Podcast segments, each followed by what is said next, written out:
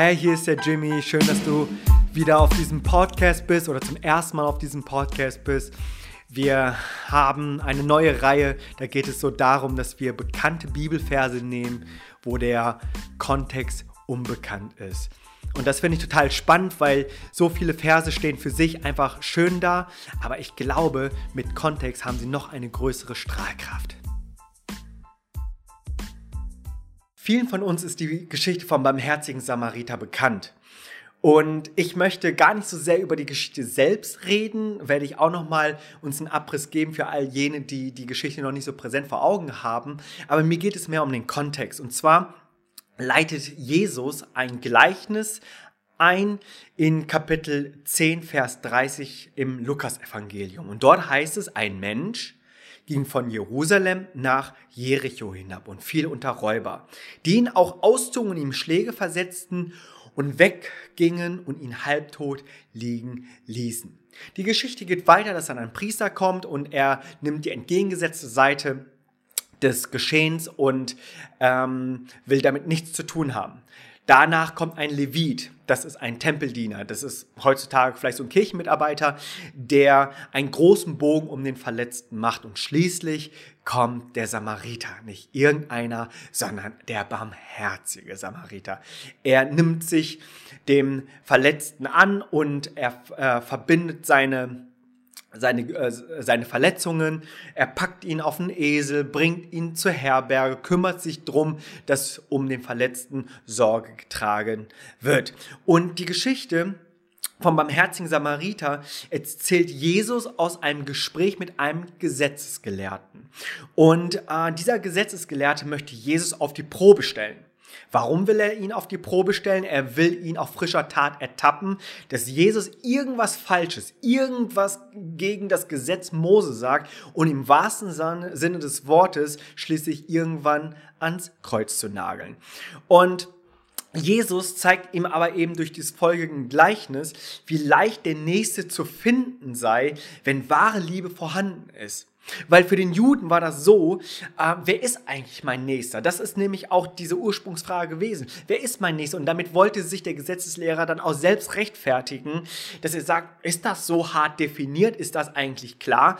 Weil für den Juden war der Nächste rein nur der Volksgenosse. Sprich, das Volk bildete eine Solidargemeinschaft, das waren die Juden und füreinander war man dann auch gerne verantwortlich. Und durch die pharisäischen Satzungen und Auslegungen der Väter wurde das Gebot der Nächstenliebe eben ausschließlich auf Israeliten bezogen äh, und auch auf ähm, persönliche Freunde beschränkt.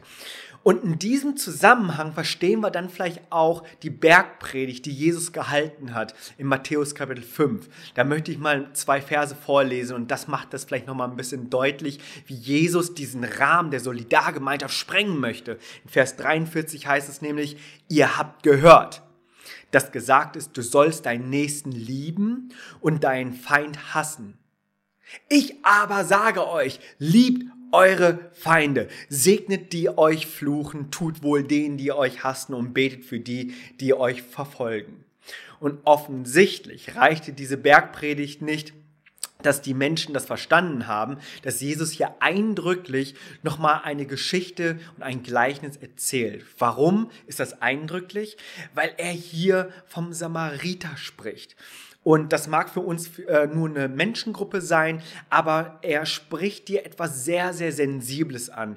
Ähm, ich möchte so ein bisschen uns hineinbringen in die Geschichte der Samariter. Ich glaube, dass diese Geschichte Israels für uns auch enorm wichtig ist, um viele Teile des Alten Testaments zu verstehen.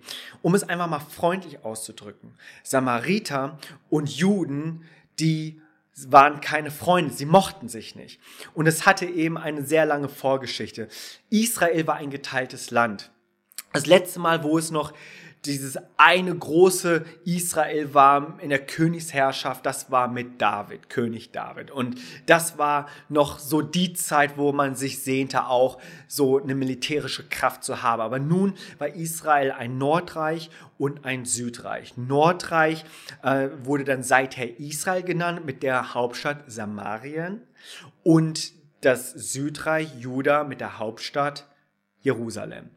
Und wir finden, dass 900 vor Christus die Assyrer äh, in ihrer in, in, in der militärischen Macht standen. Das ist das Nordirak, äh, heutige Nordirak äh, mit der Hauptstadt Ninive. Hast du vielleicht schon mal gehört. Aber 722 vor Christus blühte die Macht so stark, dass die, äh, dass die Länder eingenommen haben, unter anderem auch Nordisrael also das Nordreich, Israel und Samarien, dass sie das eingenommen haben und dass sie die Menschen deportiert haben. Die haben sie gefangen genommen, aber nicht alle. Es ging ihnen letztendlich um die einflussreichen Menschen, die reichen Menschen, politischen Menschen, die Intellektuellen. Die haben sie rausgenommen aus dem Land. Ein Überrest ist geblieben. Und damit diese Siedlungen, Dörfer und Länder dann nicht irgendwie ihr eigenes Ding machen, haben die sichergestellt, dass sie ihre eigenen Leute, die Assyrer, auch hineinschickten in diese Dörfer und Länder. Mit der Zeit haben die zwei Völker, die Assyrer und die Juden, sich vermischt. Und das war ein absolutes No-Go. Und diese Vermischung und das Ergebnis dieser Vermischung, das, das hatte ihren Höhepunkt eben darin, dass sie dann auch als, eine, als eine eigene Volksgruppe benannt wurden, die Samariter. Und und so äh, finden wir das nämlich gerade vor, dass diese Gruppen dann so verhasst waren, weil die Juden gesagt haben, das geht gar nicht. Das geht gar nicht, dass, dass ihr diesen reinen Stamm der Juden, dass ihr das vermischt mit unseren Feinden. Und das Südreich hat es dann ja auch nochmal erwischt. Das war dann ein bisschen später, das war dann um 600 und nicht mit den Assyrern, da waren dann die Babylonier Nebukadnezar ist euch vielleicht ein Begriff, die dann gekommen sind und äh, dann auch das Südreich, also Juda und Jerusalem, auch hier deportiert haben.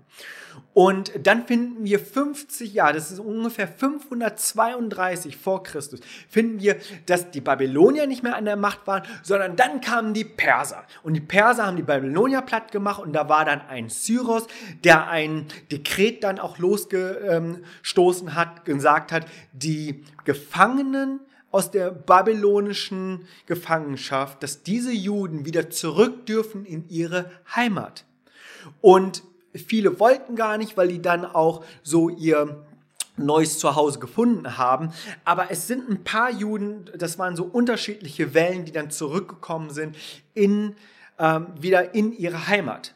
Und äh, da lesen wir beispielsweise im Alten Testament ganz viel im Esra oder auch im Nehemiah über diese, ähm, über diese Rückkehr und dass die auch wieder ihr Volk und äh, den Tempel so, somit auch aufbauen wollten.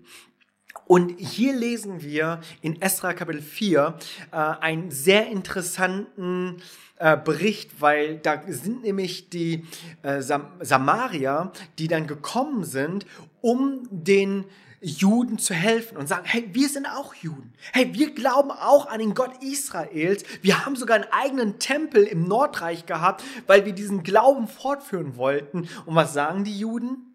Nee, die sagen, nee, nee, nee, nee, nicht mit euch.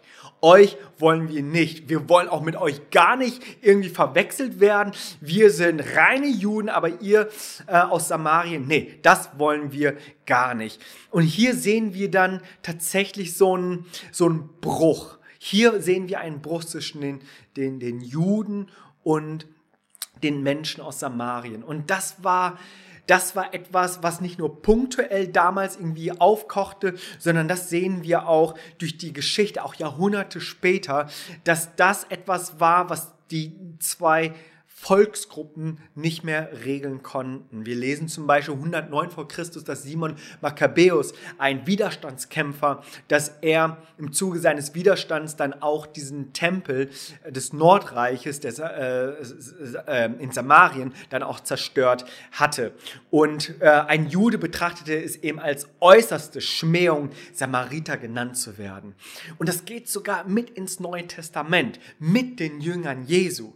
Könnt ihr vielleicht erinnern, erinnern, dass Jesus und seine Jünger eine Herberge suchen und keine gefunden haben, weil sie in einem samaritischen Dorf waren und das Dorf wollte diese Juden nicht haben, die Richtung Jerusalem waren. Allein nur, dass sie nach Jerusalem wollten und irgendwelche Freundschaften mit Jerusalem hatten, das war bei denen so verpönt, dass die noch nicht einmal eine Unterkunft bekommen haben. Ich dachte immer, Geld löst alles, aber diese Feindschaft hat selbst Geld nicht irgendwie vorwärts gebracht. Darüber wurden die Jünger so sauer, da sind die Donnersöhne dann auch nochmal ihrem Ruf gerecht geworden. Johannes und Jakobus, die gesagt haben, sollen wir hier Feuer und Schwefel fallen lassen. Und Jesus sagt, nein, nein, ist schon okay, lass uns nochmal eine Straße weitergehen. Und so sehen wir, dass das eine Geschichte war, die sehr, sehr lange mit sich zog.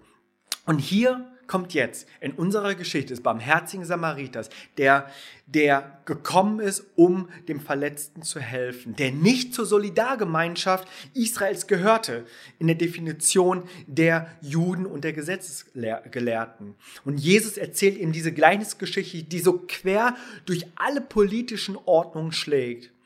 Und hier ist die Frage, ist der Samariter mein Nächster? Ist mein Feind mein Nächster? Und laut Regel, laut ihrer Regel ganz klar nein. Aber nun stellt Jesus den, die Sache auf den Kopf. Der Samariter, der Fremde, der Feind, der Feind, macht sich selbst zum Nächsten. Also hier haut der nicht den Samariter nochmal so richtig irgendwie in die Pfanne, sondern erhebt ihn als jemand, der über die menschlichen Grenzen gegangen ist, um seinen Nächsten zu helfen. Das ist der Kontext zum barmherzigen Samariter.